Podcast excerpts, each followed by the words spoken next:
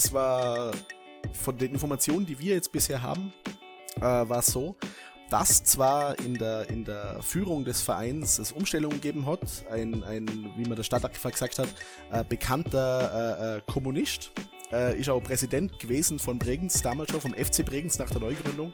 Aber die Besatzer haben dann doch darauf bestanden, dass äh, die Vereinsnamen, die so waren vor dem, äh, vor, äh, vor, dem Krieg oder die umbenannt waren und da eben der FC Bregenz quasi der Bregenzer äh, zusammengefasste Verein war, dass der Name geändert werden muss. Das war ja auch so, dass der FC Lustenau sich in äh, Rapid Lustenau umbenannt hat in der Zeit und so konnten sie halt nachher wieder den Vereinsnamen wechseln in äh, FC Lustenau. Und so hat dann der FC Bregenz quasi den Namen geändert in Schwarz-Weiß Bregenz und das bis heute gültige Logo vom Hans Kolb bekommen. Herzlich willkommen zum zweiten Teil des Podcasts über die Geschichte von Schwarz-Weiß Bregenz. Heute berichtet uns Foki über den Neustart in Blau und Weiß. Wir reden über das wunderbare Bodenseestadion und Fogi hat uns die ein oder andere Anekdote mitgebracht. Ich freue mich auch, Dennis Blaser am Podcast begrüßen zu dürfen. Er spielte viele Jahre im Nordosten bzw. in Thüringen und äh, hat im vergangenen halben Jahr die Schuhe im Bodenseestadion geschnitten.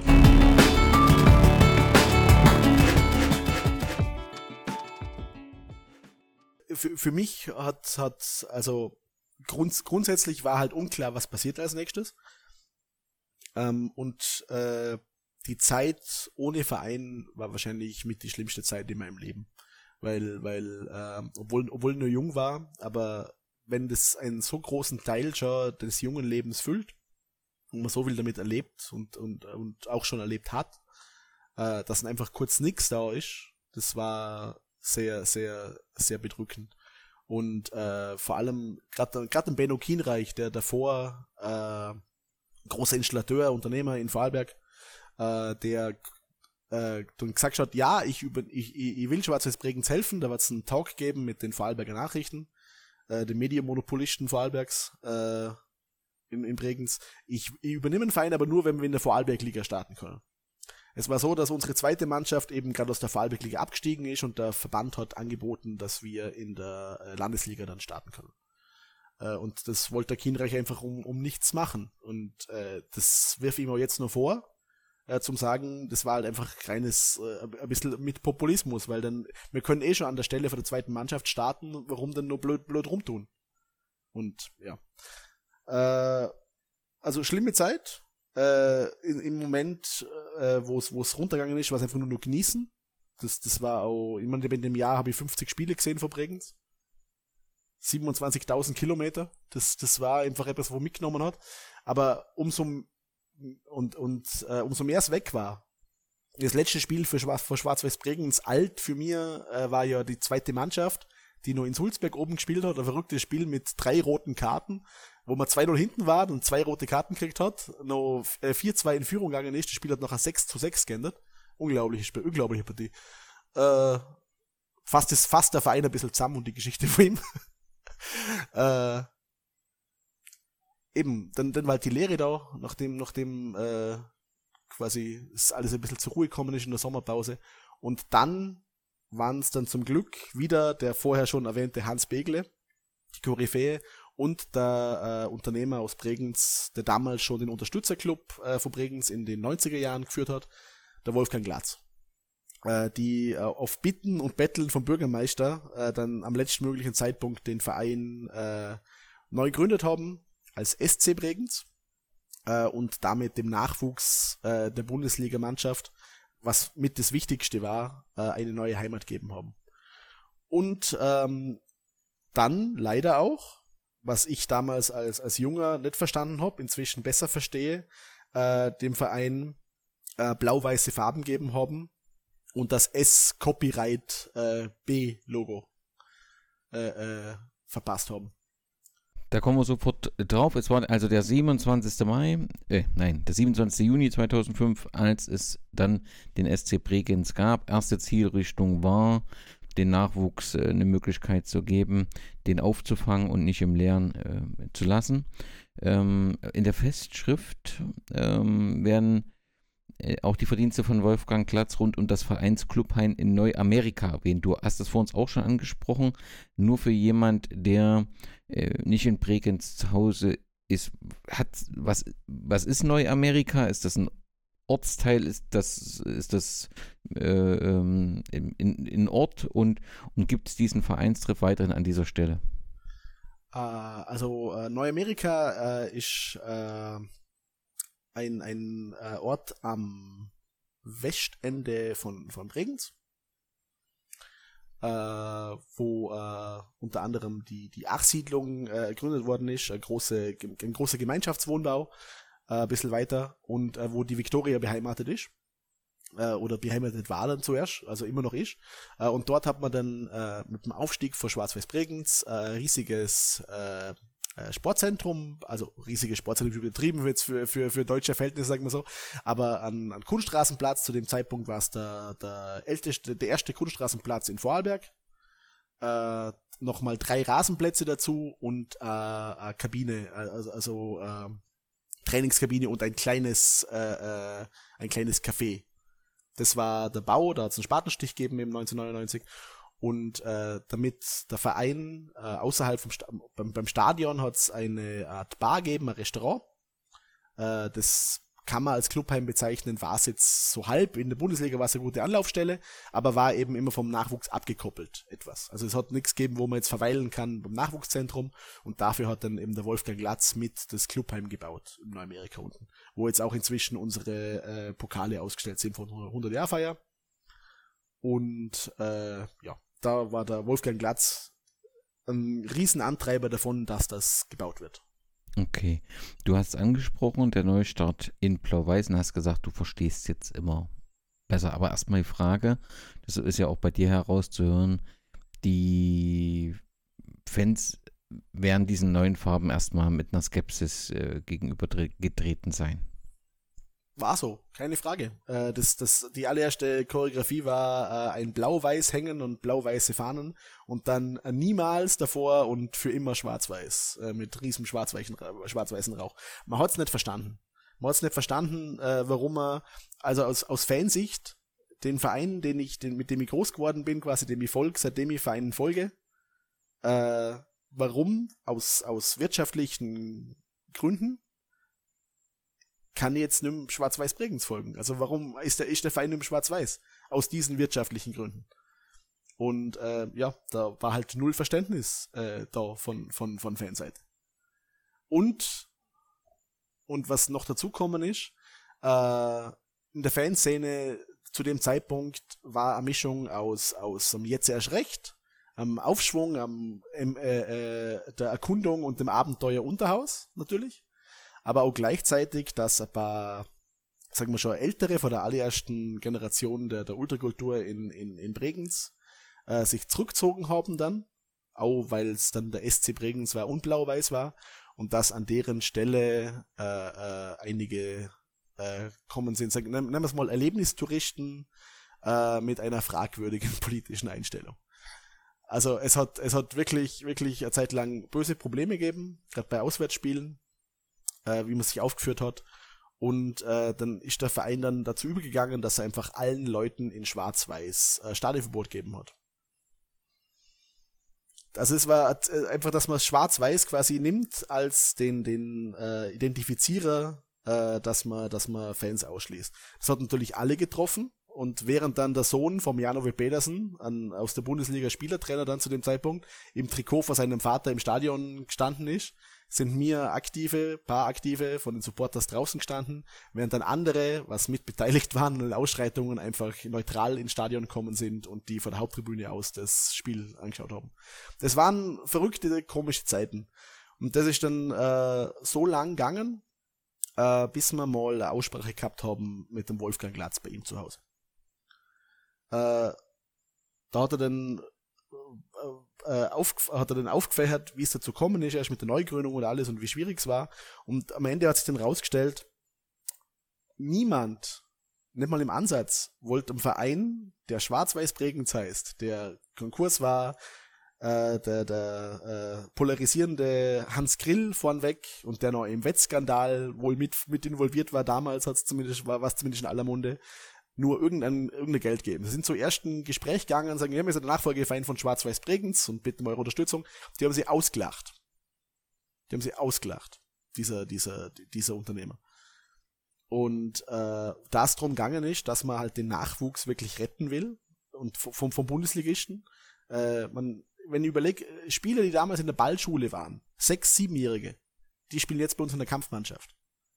Kann man am Wolfgang Glatz nur, nur, nur recht geben und ihm alles danken, was, was er gemacht hat, weil man hat, dass der Verein überhaupt den Nachwuchs behalten kann, sich abgrenzen müssen vom, vom, vom alten Namen, von der Tradition, als offizieller Verein zumindest kurz, dass man den Nachwuchs retten kann weil er selber ist ja alter Schwarz-Weißler. Hm. Und durch die und, Geschichten war im Prinzip das Image von Schwarz-Weiß Bregenz letztendlich verbrannt. Ja, zu dem Zeitpunkt schon. Zu dem Zeitpunkt schon. Aber dann ist, hab, hab ich halt dann auch gesagt, wir haben den Verein nach der Neugründung nie nur nach seinen Farben bewertet. Wir sind bei jedem Spiel gestartet haben zwar dann reingeschrien, schwarz-weiß Bregenz, aber uns war wichtig, wie der Verein spielt. Egal, ob er jetzt in blau-weiß auf dem Blatt steht. Aber wir haben mal, wir, wir heben unsere Farben hoch, wir heben die schwarz-weißen Farben hoch, haben aber gleichzeitig den Verein äh, unterstützt. Wenn wir den Verein nach seinen Farben bewertet haben, warum werden wir Fans nur nach unseren Farben bewertet? Und ab diesem Zeitpunkt hat es nie wieder so Kollektivstrafen gegeben wegen den Farben. Dann ist es zum äh, im Jahr 2009 zu Ehren von 90 Jahren Bregenzer Fußball, einem Jubiläum, das mir gerade in der in Hinsicht vor wegen, dass halt schwarz-weiß ein bisschen rotes Tuch war zu dem Zeitpunkt, äh, gesagt, wir feiern nicht nur schwarz-weiß Bregenz, sondern 90 Jahre Bregenzer Fußball. Hat der Verein damit aufgegriffen und in schwarz-weißen Trikots gespielt, aber immer weiter noch betont, dass der Verein weiterhin blau-weiß ist und das nur ein, ein äh, Entgegenkommen für, für die Geschichte ist. Äh, hat dann aber die Farben nie wieder zurückgewechselt und ist dann äh, endgültig äh, am 20. Juli 2013 um 20.42 Uhr einstimmig entschieden worden, dass der Verein wieder Schwarz-Weiß Bregenz offiziell heißt. Gab es da auch andere Stimmen? Denn die Argumentation, die ja ähm, du gerade präsentierst hast, ist ja irgendwie schlüssig, ne? dass man sich von diesem Thema Wettskandal, Schwarzgeldzahlung, dass man sich da distanzieren wollte. Und ähm, gab es da eben auch kritische Stimmen im Verein gesagt haben, das kommt alles zu früh oder äh, war das eine Euphorie zu sagen, nein, äh, die Zeit ist jetzt vorbei, äh, wir machen jetzt einen Neustart und ähm, starten jetzt wieder schwarz-weiß? Also am Anfang war eine riesige Euphorie dabei. Das sind dann die Bregenzer kommen aufs Land, das war, das war unglaublich und auch die erste Mannschaft, die dann gespielt hat äh, für, für der SC Bregenz, äh, der, der Jeff Geiger, der Janove Petersen als Spielertrainer, der Jürgen Kautz ist dann noch dazugekommen äh, und der Rest quasi ein paar Amateurspieler und U17-Spieler, U18-Spieler, mit denen ich in der Schule zusammen war. Äh, das war eine unglaubliche Truppe, einfach. Äh, das zumindest das, das allererste halbe Jahr war es wirklich rein nur das. Dann hat man ein paar äh, Regionalliga-Fahne dazugeholt. Äh, ist schon als Zweiter in die Vorarlberg-Liga aufgestiegen und ist dann äh, relativ souverän äh, am, am, äh, als Vorarlberg-Ligameister in die Regionalliga West aufgestiegen, durchmarschiert. Äh, dann allerdings äh, hat es ein bisschen kargt. Äh, dann, dann sind die Erfolge ausblieben, dann hat man da Janove Pedersen ist leider gegangen worden. Äh, und dann hat man wahrscheinlich die teuerste Mannschaft, die wir seit der Neugründung gehabt haben, zusammengestellt. Die waren super beim, beim Heimspielen. Da war eines der verrücktesten Spiele überhaupt gegen Grödig, die dann später aufgestiegen sind in dem Jahr. Die haben nur ein Spiel verloren das ganze Jahr. Das war bei uns. 5 zu 4 in Bregenz. Unglaubliche Partie, äh, 2008. Äh, haben wir, waren wir 4, 4 zu 3 hinten, äh, kurz vor Schluss, und das Spiel dreht. Unglaublich. Äh, aber danach haben wir eine Woche später in Kufstein einfach 6 zu 0 verloren auswärts. Das war, wir haben alle Heimspiele dominiert, wie nix, und auswärts nur auf den Sack kriegt weil die Mannschaft einfach so drauf war, die sagen, ja, man daheim, da kennen wir alle, da wollen wir wirklich nur Bier trinken und uns feiern lassen, aber auswärts, ich hab den Blöd gesehen, da ist ja nur der Vogel, also scheiß drauf. Äh, und äh, ich bin, hab mir dann aus Protest, weil das, das war das Spiel auswärts bei Axams Götzens, am Nebenplatz haben sie gespielt, 1-0 in Führung gegangen, gegangen denke ich, komm, ja, endlich wird's mal was auswärts. Am Ende haben wir 7-1 verloren. Ich hab mich vor einen Mannschaftsbus gelegt und gesagt, wollen die mich eigentlich verarschen? Bei der Heimspiele kommen immer alle zu mir, was regst du auf, die spielen doch super, ist doch toll. Sag ich, schau doch mal Auswärtsspieler. Ja. Äh, verrückte Zeiten. aber, aber am Ende äh, ist man dann ein bisschen eben auf der Stelle treten. Äh, der Wolfgang Glatz hat sich in die zweite Reihe zurückgezogen, verdientermaßen. Äh, nachdem er den einen Zuschauerrekord noch mal anderen gebrochen hat in der Vorarlberg-Liga, da waren dann beim, beim Aufstiegsspiel gegen Eck waren da äh, knapp 2000 Leute im Stadion. Das war schon sehr cool. Äh, vor allem, wenn man es jetzt anschaut, die Zuschauerzahlen. Äh, und äh, dann ist er noch ein bisschen eingeschlafen. Und äh, auch ohne den Antrieb, sag ich jetzt mal, und ohne die breitere Unterstützung äh, von dem ersten quasi äh, Hype, der da war, äh, ist es noch ein bisschen eingeschlafen. Dann ist leider viel zu früh der, der Wolfgang Glatz an einem, an einem Herzinfarkt gestorben. Äh, hat einen riesen Riss durch den Verein getrieben. Man hat äh, drei Jahre lang ohne Jahreshauptversammlung gehabt. Fast. Äh, und dass man Obmann gefunden hat dann. Dann hat es dann einer der Vorstände gemacht. Äh, war aber nur ein Strohmann, was er später dann selber gesehen hat. Und äh, es war immer so ein bisschen äh, bös gesagt, die, die Suche nach einem Engel mit dem Geldkoffer. Bitte jemand Großes übernimm den Verein, entbinde uns der Verantwortung, äh, weil es halt schwierig war, weil der, was das Team halt quasi geführt hat, der Wolfgang Glatz, äh, halt nicht da war. Also ich, ich verstand's auch bis zum gewissen Punkt. Es ist jetzt nicht so, dass ich jetzt nur, nur, nur vorwurfsvoll über den alten Vorstand rede. Das auf dem Level zu halten, wie es war in der Regionalliga West, das ist nicht so einfach äh, in der Situation. Und äh, so gesehen, so gesehen, äh, ja, seht auch die andere Seite der Medaille. Äh, nur, weil man immer gesagt hat, es soll der richtige Zeitpunkt sein, zum wieder in Schwarz-Weiß Bregenz nennen. Das soll auf dem, auf dem Level sein, wo man sagen, wir können es wieder Schwarz-Weiß Bregenz nennen. Da haben sie halt einen Anlasspunkt gesucht. Und äh, ja, dass sie dann noch gesagt haben, auf, das ist einfach das Breiteste, wo man draufgehen kann. Das ist das, wo am, am, am, am meisten noch wert ist. Äh, und dann aber auch, weil es äh, man keinen Verein mehr anmelden hat dürfen ohne Vereinszweck im Namen, äh, hat man dann halt das SC noch mit reinpackt und jetzt heißt man halt offiziell SC Schwarz-Weiß Bregenz. Und waren am Ende alle happy damit. Äh, und vor allem keiner hat was aufgeben. Es war jetzt nicht so, dass man sagt, die, die SC Bregenz Zeit war, war, war jetzt nichts wert. Es ist eine sehr, sehr wertvolle Zeit. Wir haben das Allerwertvollste, was es im Verein gegeben hat, den Nachwuchs behalten und zehren jetzt noch davon. Und äh, ja, war auch äh, eine schwierige Zeit, auch als Fan, aber äh, allein das, wie es im Verein jetzt ist und wie man gut ist, zeigt sich bei mir daheim äh, am Ende vom Gang oben an der Wand. Da habe ich, obwohl ich eine Saisonkarte habe, die Eintrittskarte mit der äh, Nummer 0000001 hängen. Von Schwarz-Weiß Bregenz wieder. Als erstes Spiel als Schwarz-Weiß Bregenz neu gegründet oder SC Schwarz-Weiß Bregenz war ein Pokalspiel gegen Ried, 1000 Zuschauer. Achso, Schwarz-Weiß Bregenz wieder, ja. Genau. genau damals äh, Pokalspiel gegen Ried, äh, äh, eine Niederlage. Ähm, aber das war letztendlich, glaube ich, nebensächlich und es waren 1000 Zuschauer am Bodensee-Stadion. Ähm, das, denke ich, dürfte ganz im Sinne aller Beteiligten gewesen sein. Ich habe eine Woche davor schon träumt äh, vom Spiel, dass man wieder im Stadion singt, schwarz-weiß prägend schreit und der Verein auf dem Platz heißt auch schwarz-weiß prägend. Also das war, das war äh, äh, ein sehr, sehr schöner Moment. Ein Jahr später im Sommer 2014. Also ihr habt äh, zu dem Zeitpunkt äh, Regionalliga West gespielt, wie du das berichtet hast. Im Sommer 2014 gab es ein 2 zu 2 beim FC Höchst und damit stand der Abstieg aus der Regionalliga West nach sieben Jahren fest. Regionalliga West, dritte Spielklasse. Der Abstieg ging dann in die Vorarlbergliga, was die vierte Spielklasse ist. Das dürfte schon aber in Dämpfer gewesen sein, denn letztendlich äh, mit diesem neuen Namen, neuen alten Namen, war natürlich der Traum auch vom Profifußball verbunden. Wir kommen zurück, ähm, es geht vorwärts.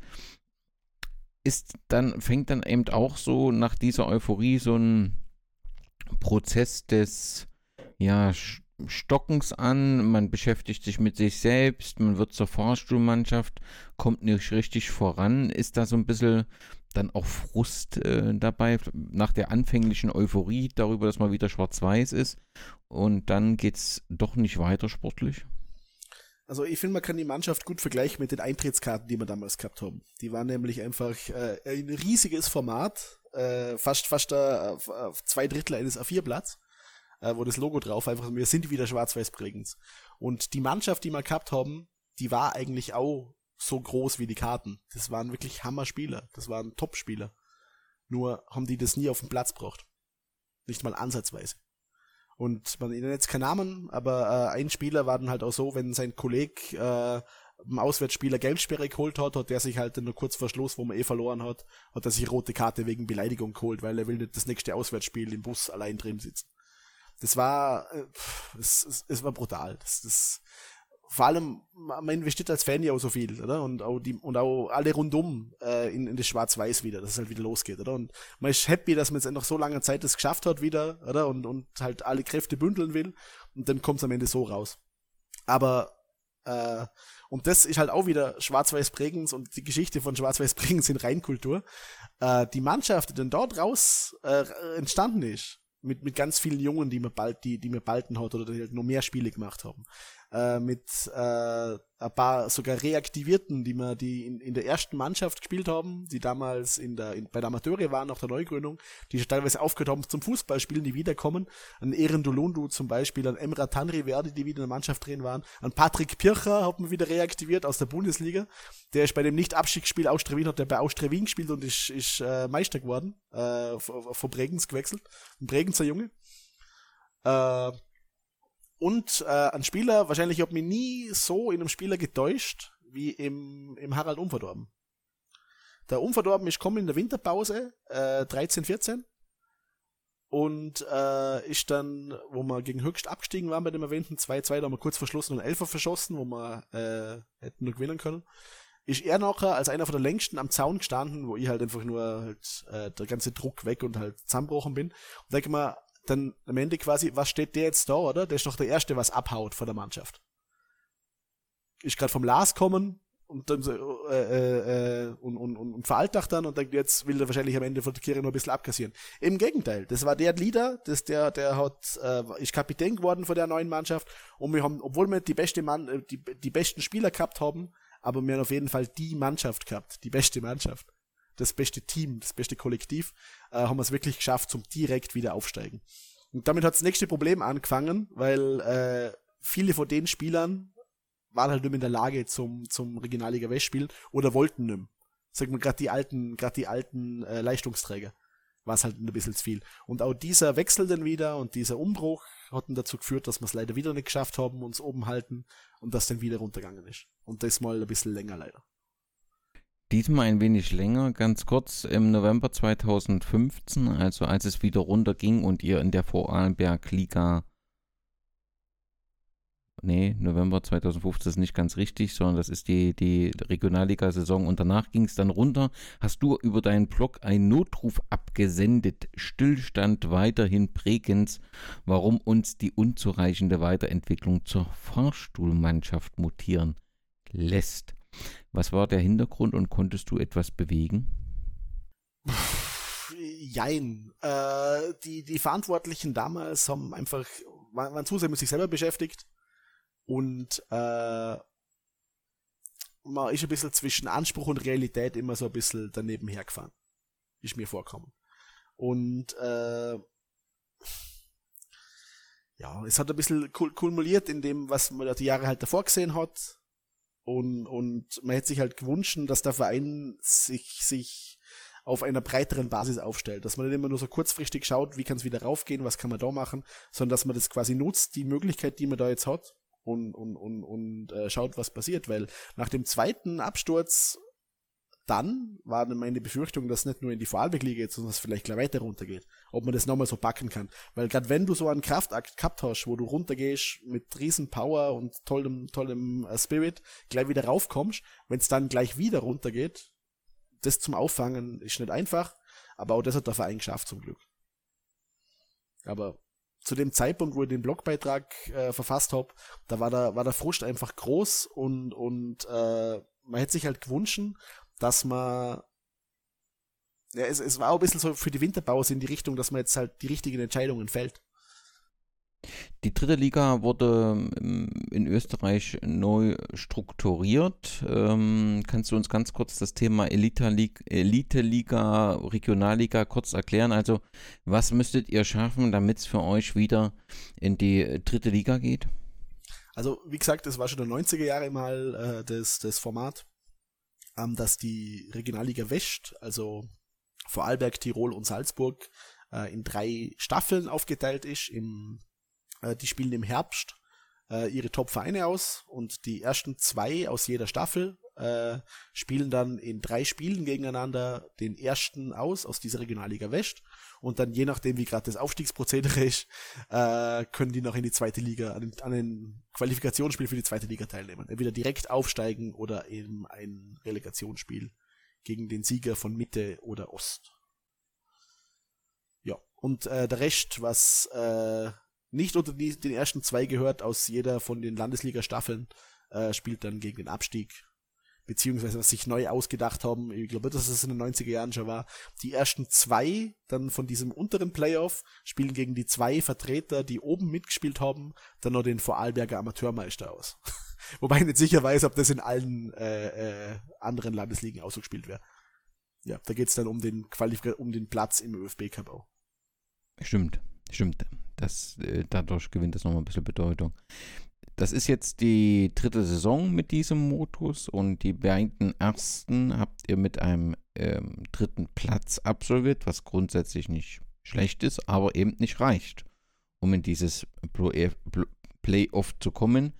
Zur Wahrheit gehört aber auch, dass das natürlich beide Saisons sind, die ähm, ja, Corona-bedingt äh, abgebrochen wurden, beziehungsweise nicht vollständig zu Ende gespielt worden sind.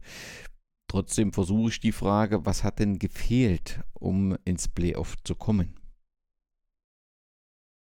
Puh, ähm, ein bisschen das notwendige Glück auf der einen Seite und äh, auf der anderen Seite äh, Beständigkeit, was den Kader angeht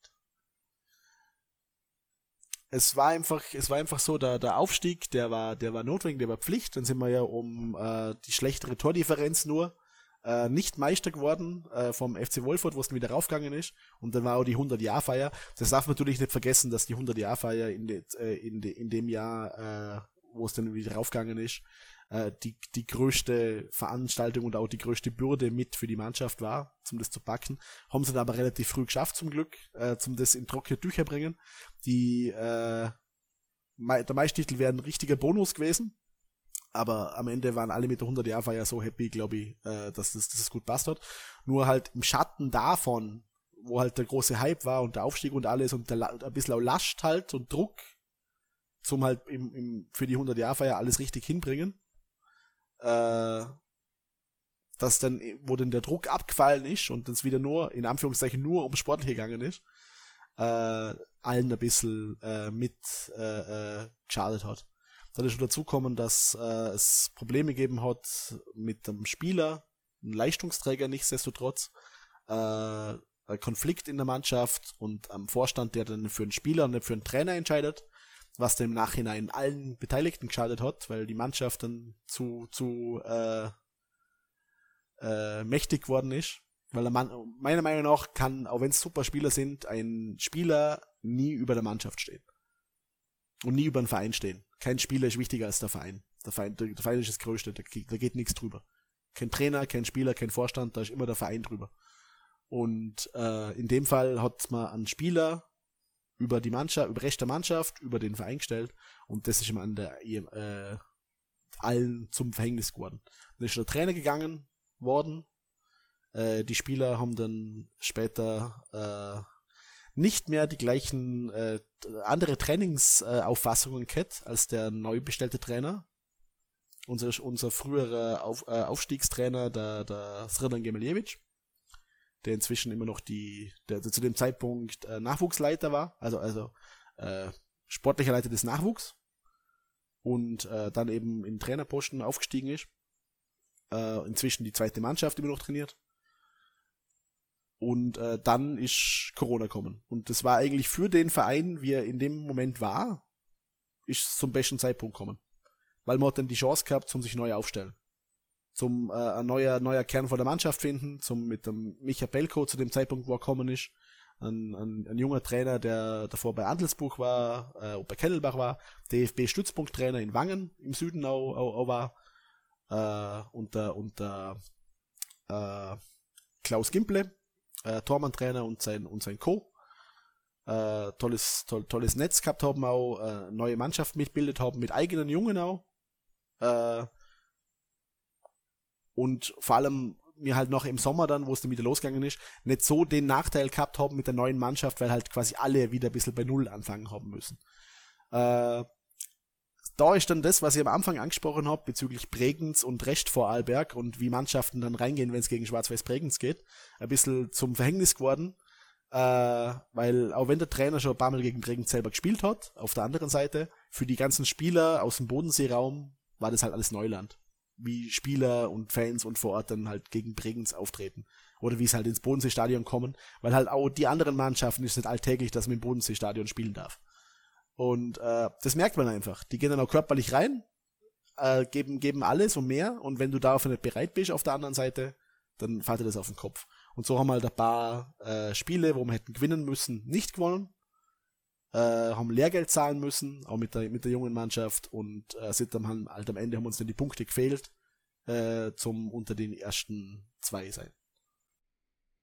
Ja, und aber nun wart ihr natürlich zwangsläufig nach diesen Ergebnissen Favoriten für die aktuelle Saison.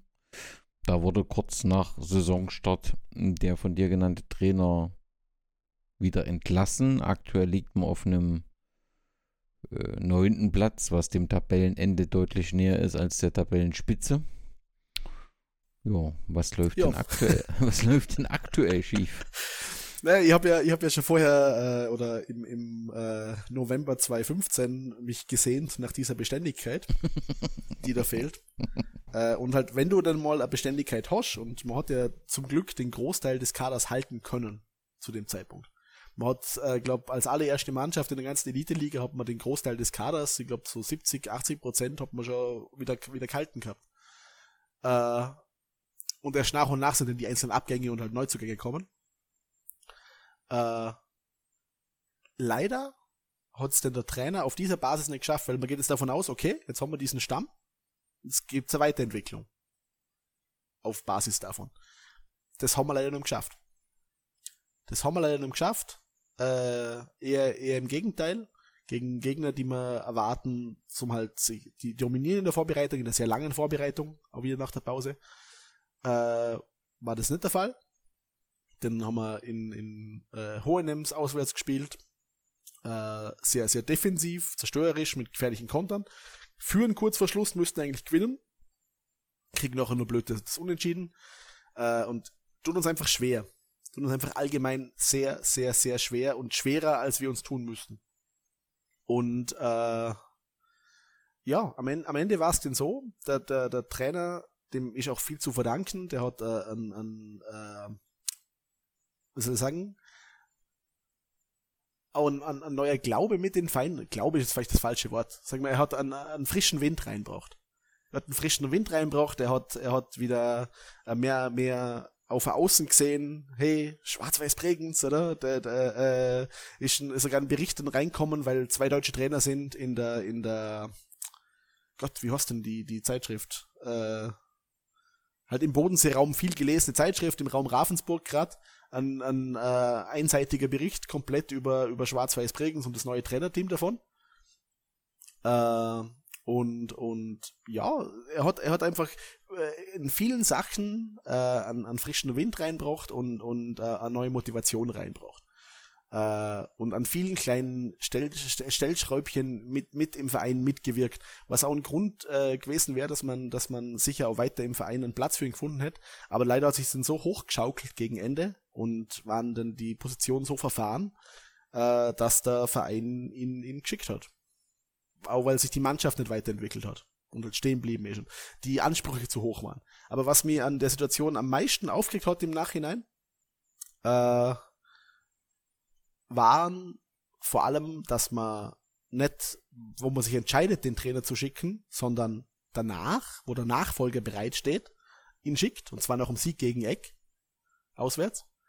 Weil noch, noch am Sieg der Trainer zu schicken, vor allem auf den man so lange gewartet hat und vor allem noch dem, wo ich, wo ich in meinen ganz persönlich, auf ganz persönlich, persönlichen Ebene meinen einzigen fußballfreien Urlaub im ganzen Jahr mit meinem, mit meinem Dad und meinem Bruder am Gardasee äh, ihn dann geschickt kriegt und mein Telefon im aufhört zum Klingeln und die beiden mich in den See reinwerfen wollten.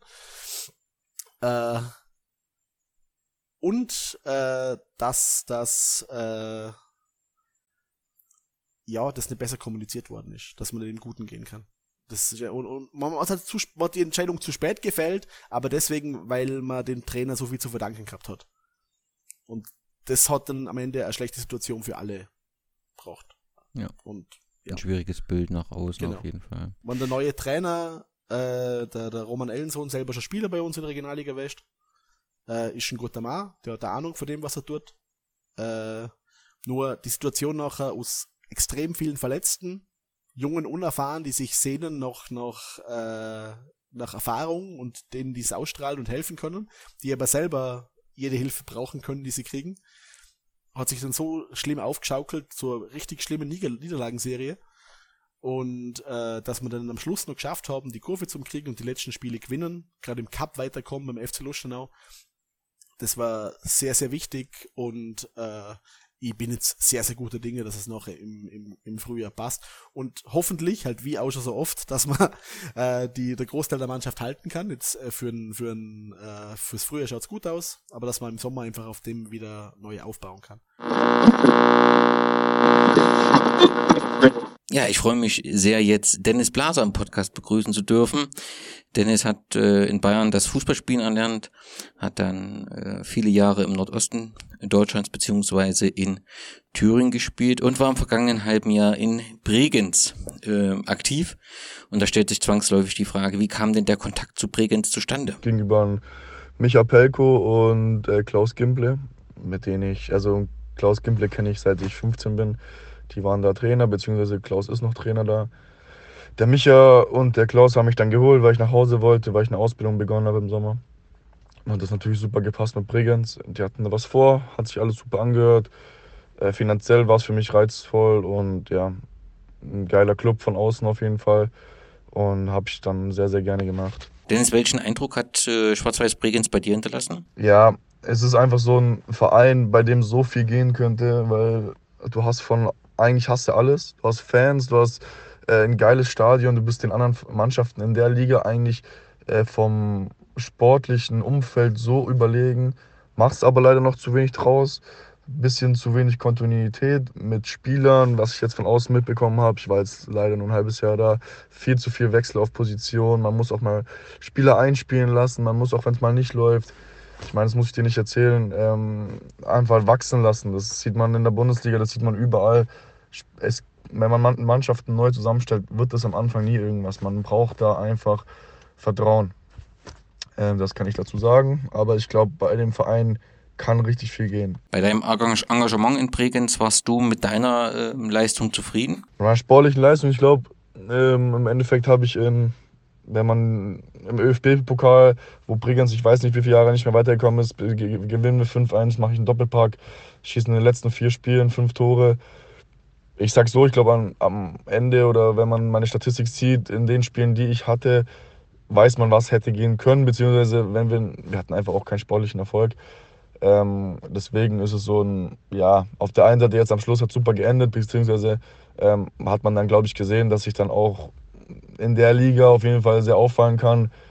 Natürlich war es dann unterm Strich, äh, wenn ich halt in den letzten vier Spielen fünf Tore schieße und am Schluss, glaube ich, insgesamt neun Tore habe für Bregenz, merkt man, was gehen kann, was dann aber natürlich über fünf, sechs, sieben Spiele, wo wir auch alles verloren haben, auch von meiner Seite aus zu wenig war, das ist Fakt. Und trotzdem glaube ich, dass man sehr gesehen hat, ähm, ja, dass ich da auf jeden Fall unterschiedliche Spieler sein kann. Warum hat denn, ist dann dein Vertrag ja, so zeitig zu Ende gegangen? Ja, der Vertrag endet, beziehungsweise wir haben uns geeinigt. Ähm, ja, offiziell sagen wir einfach, das ist auch meine Meinung ähm, oder unsere Meinung. Ich habe da viermal in der Woche Training, mit Spiel ist es fünfmal in der Woche. Ich fahre zum Training 40 Minuten. Ähm, das mit Ausbildung zusammen, viermal in der Woche, das kannst du dir vorstellen, ist sehr, sehr schwer. Ähm, wenn du dann jeden Abend um 10, halb elf heimkommst, am nächsten Morgen geht es wieder um äh, sechs zur Arbeit, halb sieben und dann geht es wieder direkt ins Training, kommst davor nicht heim, bleibt einiges auf der Strecke. Ähm, dann kommen natürlich immer andere Dinge bei sowas noch rein. Ich glaube, im Winter zu gehen bei einer Mannschaft, wo es gerade nicht so läuft, ich aber am Schluss viele Tore geschossen habe, kann sich, glaube ich, jeder, der logisch denken kann, vorstellen, dass es nicht nur daran lag. Mehr dazu will ich nicht sagen. ähm, weil man auch irgendwie nicht nachtritt und der Verein trotzdem ein geiler Verein ist. Aber ja, man kann logisch überlegen, dass da nicht alles nur daran lag. Und wird man dich nochmal in Bregenz oder in Österreich sehen? Ja, eine Rückkehrplan, weißt du, im ersten Moment sagt man das immer. Der Verein, muss man auch ehrlich sagen, wie sie das jetzt kommuniziert haben, sie wollen mich wirklich, sie wollten mich jetzt dann doch unbedingt behalten. Kannst du rein interpretieren, was du willst. Ähm, die wollten mich dann jetzt doch unbedingt halten, haben wirklich gekämpft. Hier Predi heißt er und ähm, Thomas Fricke, die zwei will ich da hervorheben. Ähm, Präsident und äh, Vorstand sozusagen. Die zwei haben wirklich gekämpft. Dann gab es natürlich auch einen anderen sportlichen Entscheider, äh, das gibt es in jeder Mannschaft. Der hat jetzt nicht wirklich um mich gekämpft. Ähm, und deswegen, man muss es dann immer äh, beobachten, wie der Verein sich weiterentwickelt. An sich ich, würde ich sehr, sehr gerne wieder nach Österreich gehen, einfach wegen der Anbindung mit, äh, wo ich wohne, von Friedrichshafen nach Österreich sind es 30 Minuten. Liga ist cool, gefällt mir eigentlich an sich. Deswegen, ich kann es mir vorstellen. Ob es dann wieder zu Bregenz oder woanders ist, muss man sehen. Ich ähm, fand es geil mit den Fans, mit Fogi und so. Die sollen auch da dranbleiben, wo sie sind. Das fand ich geil. So Spieler wie mich pusht es. Und ja, in dem, in dem Sinne wünsche ich Bregenz auch alles Gute. Man sieht sich immer zweimal im Leben. Vielen Dank, Dennis, für deinen Einblick und deine Antworten. Wir wünschen dir viel Erfolg bei deinem weiteren Werdegang und würden uns freuen, dich entweder in Österreich oder in Thüringen wiederzusehen. Mach's gut. Wenn ich mir die Vorarlberg Elite Liga anschaue, was sind die Vereine, auf die man sich freut? Ich glaube, VfB Hohenems äh, hat eine große Geschichte. Rot-Weiß-Rankweil hat es schon angesprochen.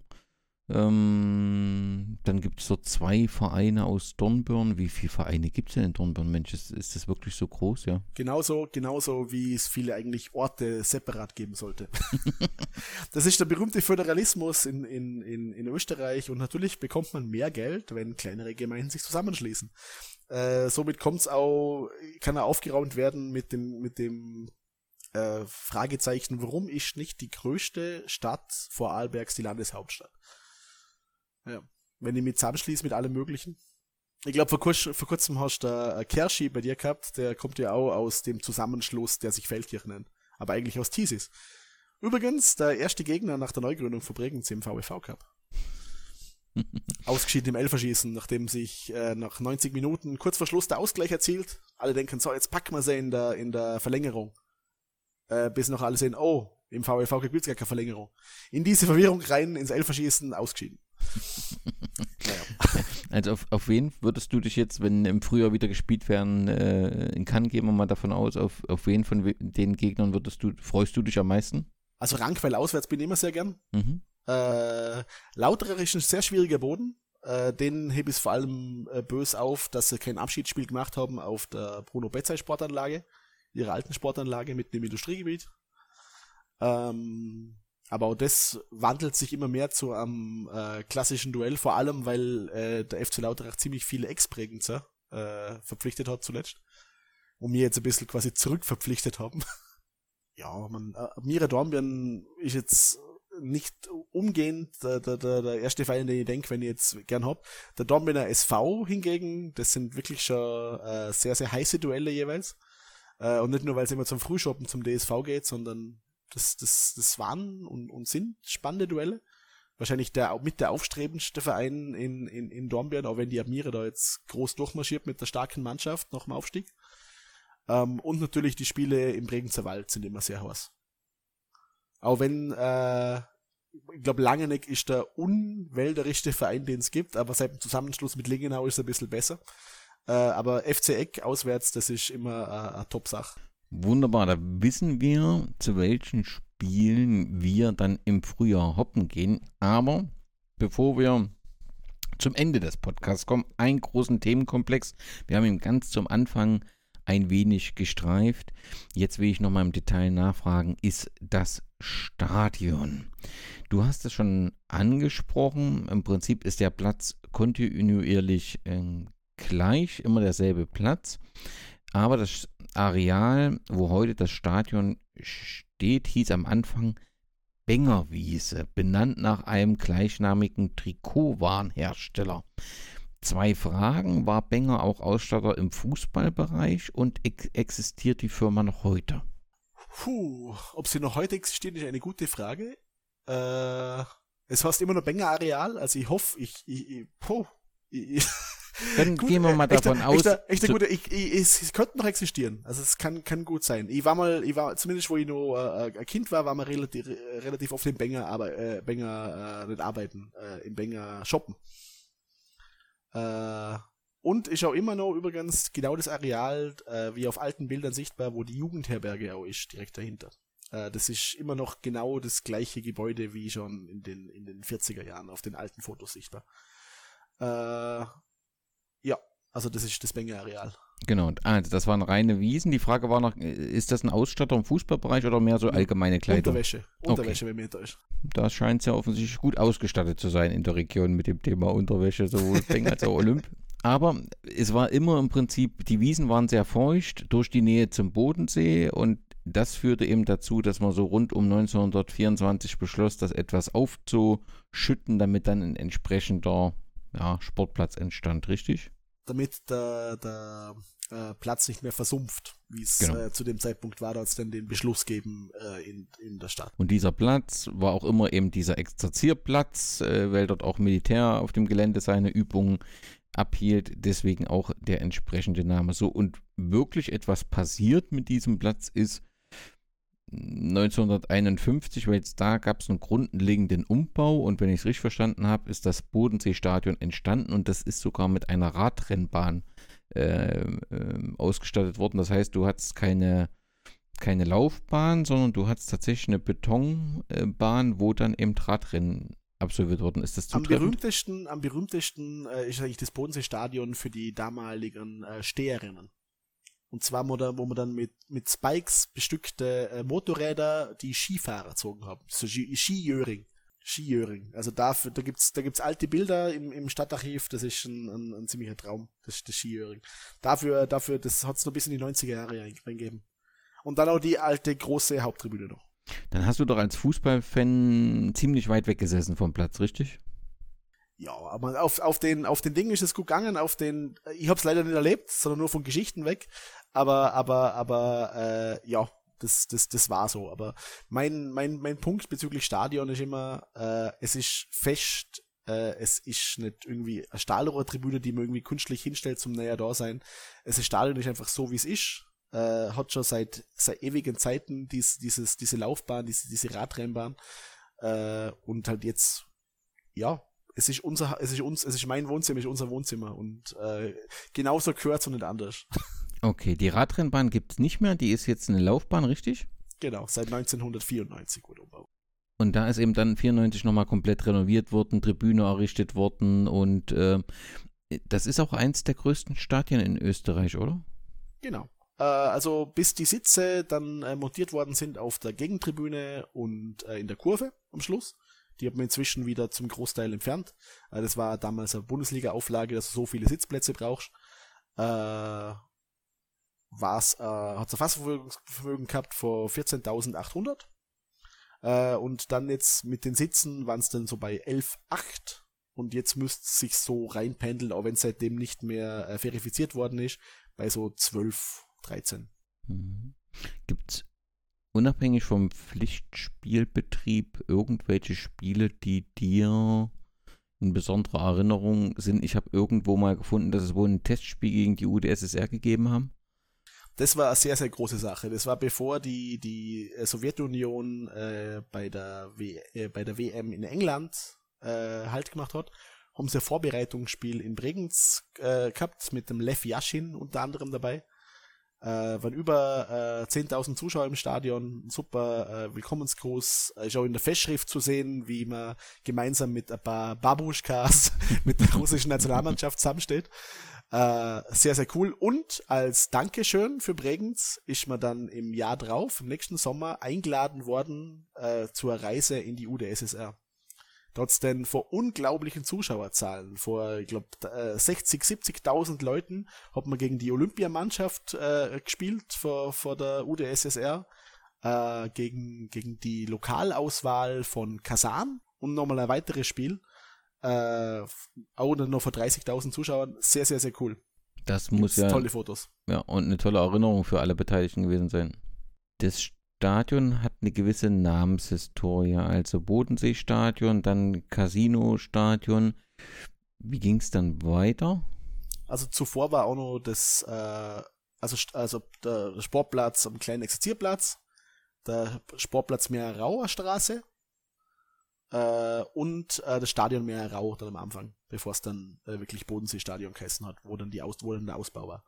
Und halt inzwischen äh, sind wir jetzt, weil am Schluss habe ich immer gesagt, äh, das, was Casino äh, noch, noch zahlt hat für den Namen Casino-Stadion, das wird nicht mal reichen, um die ganzen Casino-Stadion-Schriftzüge entfernen. äh, ist es inzwischen das Immo-Agentur-Stadion. Immo-Agentur ist nämlich an eine Immobilienagentur. Genau.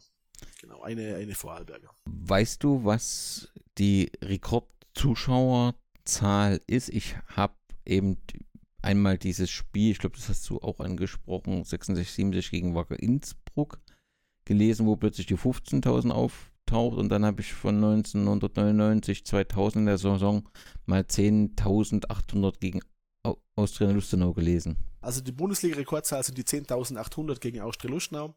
Ach, äh, eben, wir haben den 15.000er nicht gepackt mit der Austria, weil da eben der große Hype schon vorbei war. Ja. äh, und äh, der andere Rekord äh, ist eben gegen äh, Wacker Innsbruck die 15.000 in der zweiten Liga dann damals. Und äh, der, der beim ersten Mal oben, das war aber die, die maximal, äh, äh maximale Auslastung dann schon, äh, die 13.000 äh, gegen Rapid daheim. Was macht das Stadion so besonders, dass du sagst, Groundhopper, die das Bodenseestadion noch nicht gekreuzt haben, sollten das jetzt dringend tun? Einfach die Lage. Einfach die Lage. Wenn man, wenn man, wenn man im Stadion steht, vor allem wenn es ein spät Nachmittagsspiel ist und man sieht die, die Sonne langsam ausgehen und der ganze Hausberg der Pfände leuchtet in Rot.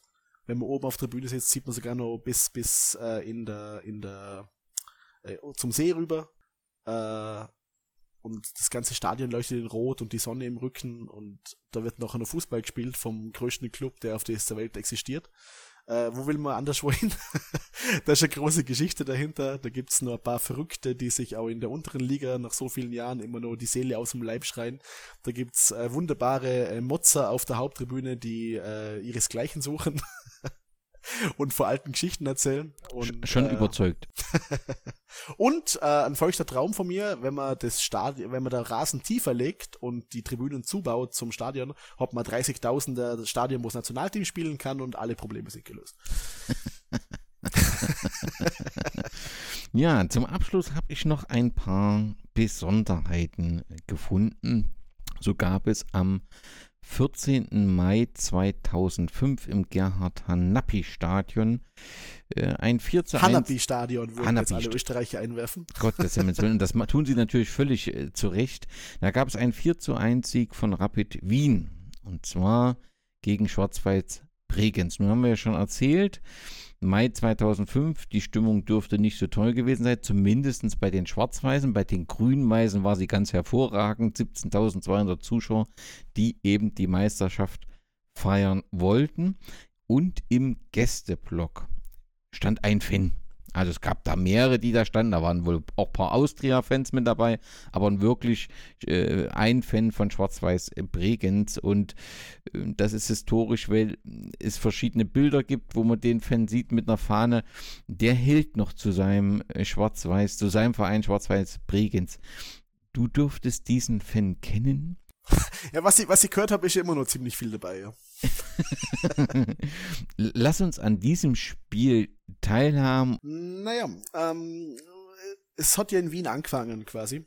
Äh, und zwar eben wie auch schon erzählt vorher, äh, zwei Jahre vorher, beim Nichtabstieg gegen Austria Wien. Äh, dann haben wir irgendwie gedacht so, warum sollt ihr eigentlich jetzt nicht mehr zu dies, dieser Mannschaft folgen? Und äh, dann war es auch so, dass äh, die Auswärtsfahrermeute mal geplant hatte, theoretisch zu Admira Wacker auswärts zu fahren. Das war ja damals ohne Internet noch relativ äh, spontane Geschichte oder un, un, unorganisierte Geschichte, so jetzt fahren wir auswärts. Äh, und es hat nur alle zwei Stunden oder sogar nur weniger einen Zug von Bregenz Richtung Osten geben, der dann auch entsprechend länger braucht hat. Also steigen wir einfach mal in den Zug ein.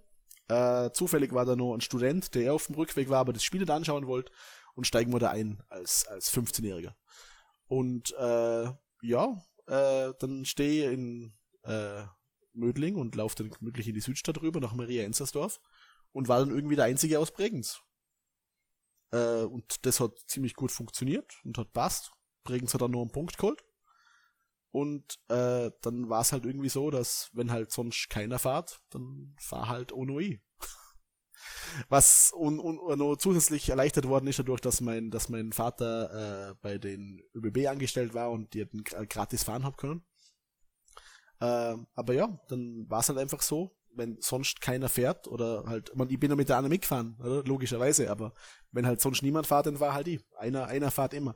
Gerade wo denn in unseren Ultrakreisen es halt so war, man fährt halt nur auswärts, wenn man ein bisschen Radau hat und sich gescheit verteidigen kann und sonst halt gar nicht fährt. Äh, was halt mit meiner äh, äh Einstellung nicht zusammengegangen ist, weil wenn Bregenz spielt, unterstützt man Bregenz und folgt dem Verein halt. Und äh, ja, das hat sich dann halt so selbstständig gemacht, dass dann halt in der Saison 04-05, auch wo Rapid dann war, ich dann halt der Einzige war bei dem, bei dem äh, Spiel 2005. Wie auch bei einigen Spielen äh, der Saison überhaupt schon. Ich war zweimal in der Saison allein in Mattersburg. Äh, GRK und Sturm haben wir beide noch in der oberen Liga gespielt. Da war ich zweimal der Einzige. Also es waren eben so die Auswärtsfahrerzahlen von Bregenz in, in der Saison. Vor allem unter der Woche war es dann ziemlich schwierig. Und ähm, so war es auch bei dem Rapid-Spiel. Ist es äh, frühmorgens losgegangen. Es waren nur zuerst dass vielleicht zwei, drei mitfahren, aber dann war ich noch der Einzige im Zug. Äh, war immer relativ früh dort schon. Auch, eben auch deswegen, weil die Züge halt ewig lang gefahren sind und nicht so viele Optionen gegeben hat. War ich kurz vorm Einlass dann auf der Gegentribüne und äh, wir auch nicht vergessen, äh, wo der Einlass war, sagen dann die zwei netten äh, Damen äh, gesagt da noch, wo ich runtergehen will, die Stufen, du hast eine freie Platzwahl. äh, und äh, am Ende waren es dann neben mir noch drei andere im Sektor. Das eine war der spätere, wie ich viel später erst auf Fotos erkannt habe, der spätere Obmann, Harald Peter Michel, äh, und seine Frau, die zu dem Zeitpunkt in Wien waren, äh, aber nicht extra angereist sind für das Spiel. Äh, und äh, einer aus Bad Vöslau, der dann auch später in der, in der, habe ich aber nicht gekannt, der, der äh, Fitzi, äh, der dann auch später in der unteren Liga nur Bammel zu Bregenz gefahren ist. Und äh, ja, aber eben der einzige aus Bregenz. Der einzige aus Bregenz war ich. Und äh, ja, Rapid hat das Spiel relativ souverän gewonnen, aber ein Torjubel haben wir trotzdem noch gehabt, dank dem Alex Hauser. Und äh, wenn die eh schon am Feiern sind, dann äh, kann man auch es ihnen etwas vergönnen, auch wenn es natürlich vor allem um Bregenz gegangen ist. Aber du, du hattest, ähm, musstest Sorgen dir um die Gesundheit machen oder war das relativ entspannt? Nach dem Spiel auf dem Zaun äh, hat dann der relativ tiefenentspannte Wegerbeamte gesagt, jetzt sollten wir relativ bald verschwinden. Wir sind nur kurz oben gesessen äh, und dann ist einer aus der Masse, die Rapidler haben mehr sich selber gefeiert und die Mannschaft, noch einer kommen und wollte die Fahne ziehen. Äh, die habe ich dann äh, verteidigt nach zwei, drei Rucks äh, und äh, ja, habe nur selber Schuld vom Vega-Offizier äh, Also ich habe sie nicht verloren, versteh mich nicht falsch, oder? Ich ja, habe sie ja. verteidigt, aber aber halt, äh, dass, dass, dass es so weit kommen ist, war meine Schuld, laut, laut dem Herrn. Und ja, aber ansonsten war da nichts mehr. Ich, aber es ist immer noch lustig, äh, wenn, wenn ich mit anderen, sage jetzt nicht, nicht aktiven Fanszene Rapidlern äh, ins Reden komme und sage, ja, Schwarz-Weiß Bregenz. Sag, ja, Schwarz-Weiß Bregenz, da war doch der Orne mal allein im Gästsektor. ja, ja, das ist eine Geschichte, die gehört zum österreichischen Fußball. Schwarz-Weiß Bregenz ist immer wichtiger als, als, als das. Aber wenn ihr einen Teil von Schwarz-Weiß Bregenz mitschreiben darf, dann, dann, dann freut mich das immer. Aber der, der Antrieb, der Antrieb ist ja der Verein. Und wie schon vorher aus, äh, ausgesagt, es gibt nichts Größeres als der Verein. Also aber es ist ein schönes, äh, ein schönes äh, äh, Geschenk, dass man äh, bei, bei einem Verein mit so einer belebten Geschichte, wo es immer wieder raufgegangen ist, wo es runtergegangen ist, wo so viele große Charaktere, große Menschen äh, ein Teil davon waren, dafür etwas investiert haben, dass man da auch etwas mit investieren darf und äh, wie er heute die Möglichkeit hat, über die Geschichte und über diese Menschen ein bisschen was zu erzählen. Ja, und eine Geschichte, die auch ähm, zum Verein dazugehört.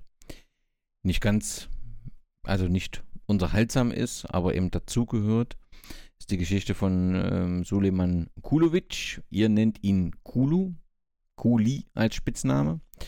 Und ähm, ganz ein offensichtlich, ja, ein Fußballheld.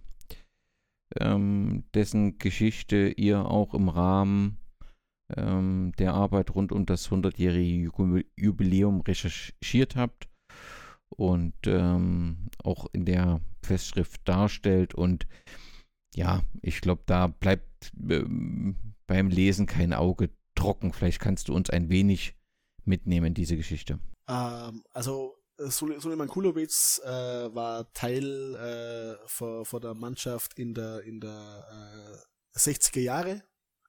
Eben eine, wie gesagt, zu dem Zeitpunkt größten Mannschaft, nicht nur für Bregenz, sondern für Vorarlberg. Äh, hat dann auch in Bregenz, wie viele von den anderen Spieler, äh, einen, einen, einen Job halt mitgehabt, weil es hat ja keine Profis gegeben offiziell.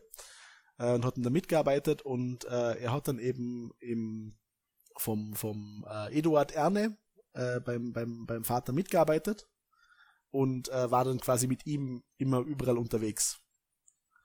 Und äh, hat ihn dann aber leider äh, später aus den Augen verloren und hat ihn dann später auf einer auf einer Reise nach nach äh, Sarajevo äh, hat es in seinem ehemaligen Club getrieben und dann ist er dann äh, draufgekommen, dass er dort leider während dem Krieg dann verstorben ist und konnte seinen, damal, seinen damaligen Held nicht mehr sagen, wie viel ihm bedeutet hat, leider. Also ich habe jetzt das wirklich sehr, leider nur sehr oberflächlich äh, äh, äh, behandeln können, aber ist eine sehr, sehr bewegende Geschichte und äh, ein Grund mehr, die sich diese Festschrift zu holen, mit einer E-Mail an die Geschäftsstelle des Schwarz-Weiß Bregenz ähm, hat man gute Chancen, ähm, die Festschrift zu bekommen und es lohnt sich wirklich. Es gibt ein Thema, das wir gar nicht so direkt mit äh, integriert haben, aber es ist mir wichtig, weil es auch gerade da habe ich da das Gefühl, im österreichischen Fußball eine Entwicklung gibt. Schwarz-Weiß Bregenz äh, spielt schon längere Zeit, ähm, das, oder bei Schwarz-Weiß Bregenz spielt schon längere Zeit das Thema Frauenfußball eine zentrale Rolle mit. Ihr engagiert euch äh, dort in diesem Bereich.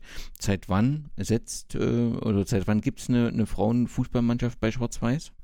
Also die, die allerersten Frauenfußballmannschaften hat es schon in der 80er Jahre gegeben, aber der letzte große Push äh, dafür war dann in den 90er Jahren. Äh, auch wieder mit, und Name taucht öfter äh, auf, der Hans Begle, mit, mit angetrieben.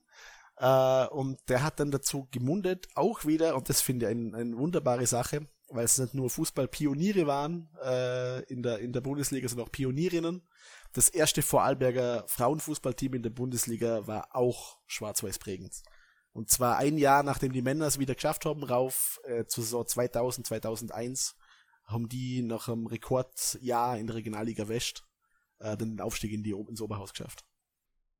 Und was hat, hatte der Konkurs und der Zusammenbruch des Vereins für Folgen für die Damenmannschaft? Also das waren die ersten Titelsammler, äh, weil die Mannschaft ist quasi intakt blieben, äh, hat dann in Regionalliga West weitergespielt, hat äh, in, in äh, hat den Vorarlberger Pokal gewonnen, die Vorarlberger Meisterschaft geholt und ja, waren das erste sportliche Ausrufezeichen wieder nach der Neugründung. Bis dann leider äh, der, der Trainer äh, sich verstritten hat mit, den, mit, mit dem Vorstand, weil er mehr Geld für die Damenmannschaft wollte äh, und dann mit zwei Dritteln der Mannschaft abgezogen ist. Ja, sowas passiert immer mal. So ein Verein im Verein, das ist eine schwierige Geschichte. Und wie ist da jetzt der aktuelle Stand? Der aktuelle Stand ist, dass man wieder Mannschaft aufbaut. Äh, leider eine, sage ich mal, so Semi-Interessensgemeinschaft hat, äh, weil die Damen äh, eine Spielgemeinschaft haben mit dem FC Dornbirn, quasi deren, deren Nachwuchsmannschaft sind was ich auch aus geschichtlichen Gründen äh, nicht im Ansatz unterstütze, leider. Auch wenn ich die Damenmannschaft grundsätzlich natürlich sehr, sehr erfreut finde, aber äh, man hat da über die Jahre leider einige Fehler gemacht, äh, sie links liegen lassen, äh, auch beim Neuaufbau von der Mannschaft einiges, einiges vermissen lassen.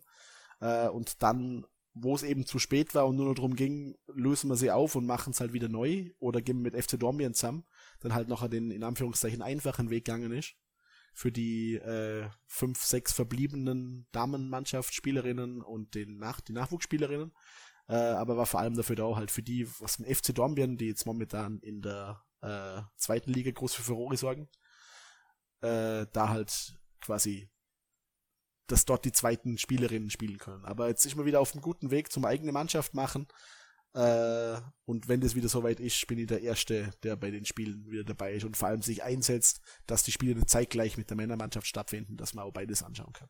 Das klingt doch ähm, gut. Und damit sind wir am Ende unseres Podcasts rund um Schwarz-Weiß Bregenz. Ich danke dir ganz herzlich für die Einblicke, die du uns gegeben hast. Ähm, aber die letzte Frage, die ich dir stelle, ist natürlich, wenn du dich jetzt so ein bisschen vorbereitest für den Podcast, den wir in fünf Jahren aufnehmen werden, wie zuversichtlich bist du, dass ähm, du dann sagen wirst, ähm, der Verein hat sich in die richtige Richtung entwickelt? Ich bin sehr zuversichtlich eigentlich. Ich bin, ich bin, ich bin, ich bin, man, grundsätzlich bin ich immer zuversichtlich. ich glaube, ich glaube, jeder, jeder, jeder teure Fußballfan, gerade vor einem Club, der, der viele harte Zeiten hinter sich hat, äh, sobald die Saison wieder losgeht äh, oder die ersten Vorbereitungsspiele sind, wird jeder Zweifel irgendwie äh, entfernt und es ist wieder gewisse Euphorie da. Äh, aber die Mannschaft, also der, der Verein selber und auch der Vorstand hat sich jetzt so breit aufgestellt äh, und so viel in Anführungszeichen richtige Entscheidungen gefällt, dass eigentlich nur noch fehlt, dass man sich auch sportlich belohnt dafür. Und dass man ein bisschen nur das Quäntchen Glück dann noch dazu hat, zum auch wieder dahin kommen, äh, wo es hingeht. Dazu noch, dass jetzt die Hürde mit der zweiten Liga äh, kleiner geworden ist, dadurch, dass es semi-professionell ist. Äh, dazu, dass man den riesen Vorteil hat mit dem, mit dem, mit der Infrastruktur, äh, und auch die Stadt Bregenz auch schon äh, angekündigt hat, dass man diese äh, Erweiterung vom Flutlicht und so weiter und die anderen geringen Umbauarbeiten äh, machen würde und im Budget auch schon aufgenommen hat, wenn es soweit kommen würde. Äh, ja, ich wünsche einfach äh, im Verein, äh, dass man diese, diese gute Basis nutzen kann, dass da Beständigkeit reinkommt ins Sportliche und dass die Mannschaft, äh, diese junge Mannschaft, das auf den Platz bringt, äh, was, was sie kann. Das ist, das ist so mein Wunsch und meine Hoffnung, aber um mein Glaube dran, dass es äh, in, naja, in fünf Jahren, dass man uns in der zweiten Liga beweist. Aber, und das ist äh, das, was auch, äh, sag ich mal, jedem Prägenzer immer sehr wichtig ist und was auch der Forscher, der Forscher und der Obmann äh, jetzt auch immer mitsagen, nicht um jeden Preis. Also bevor es noch mal zur Situation kommt, dass sie meinen Verein, dass er einfach nicht existiert für kurze Zeit, äh, schaue ich lieber meinem Verein ewig in der untersten Liga in der fünften Landesklasse zu. Das mitgenannt. Und das klingt ja auch vernünftig. Ja, also dass man sowas nicht nochmal wagt und dann im Prinzip vor einem Scherbenhaufen steht, den man ein zweites Mal nicht zusammengekehrt bekommt. Ja.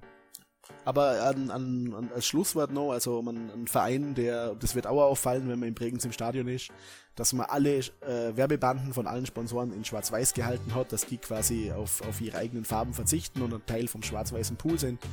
Äh, dass man inzwischen erkannt hat, auch im, im Verein, dass die wichtigste Marke, die man hat, wenn man in dem Neusprech bleiben will, dass das der Verein Schwarz-Weiß Bregenz ist und seine große Geschichte, aber auch gleichzeitig der Nachwuchs und die guten Leute, die jetzt dran arbeiten, das Hier und Jetzt und die Zukunft, dass es beides zusammen das Wertvollste ist, was man hat. Äh, auch für potenzielle Sponsoren. Äh, dass man das auch mit weiß, neben den anderen Sachen. Wenn es dann noch sportlich klappt, dann sehe ich da keine Probleme. Und bin da sehr, sehr zuversichtlich. Das hoffen wir und wünschen dir äh, auf jeden Fall dir und äh, dem Verein und, und seinem Umfeld alles. Ich danke dir, Vogel, für die Inten für intensiven Einblicke und ähm, den Hörerinnen gilt, wenn euch was nicht gefallen hat, schreibt uns das und wenn es euch gefallen hat, wären wir sehr, sehr dankbar über ein Like, über ein Teilen in den verschiedenen sozialen Netzwerken. Und natürlich freut sich auch Schwarz-Weiß Bregenz, wenn ihr dort auf Gefällt mir klickt und dort die aktuellen Entwicklungen seht und ihr dann mitbekommt, wie die Mannschaft sich kontinuierlich nach oben entwickelt und vielleicht in fünf Jahren in Liga 2 anklopft. Ich würde mir sehr wünschen. Danny, vielen, vielen Dank. Auch vielen, vielen Dank äh, für, den, für den Podcast, dass du da Einblick gibst in, in äh, Vereine und Dinge, die man sonst, sonst, sonst nicht hat. Äh, und äh, ja, bitte weiter so. Und ich hoffe, wir sehen uns auch mal in Bregenz und können gemeinsam mit dem Bier anstoßen. Das werden wir im Frühjahr machen. Servus, Fobi. Danke, tschüss.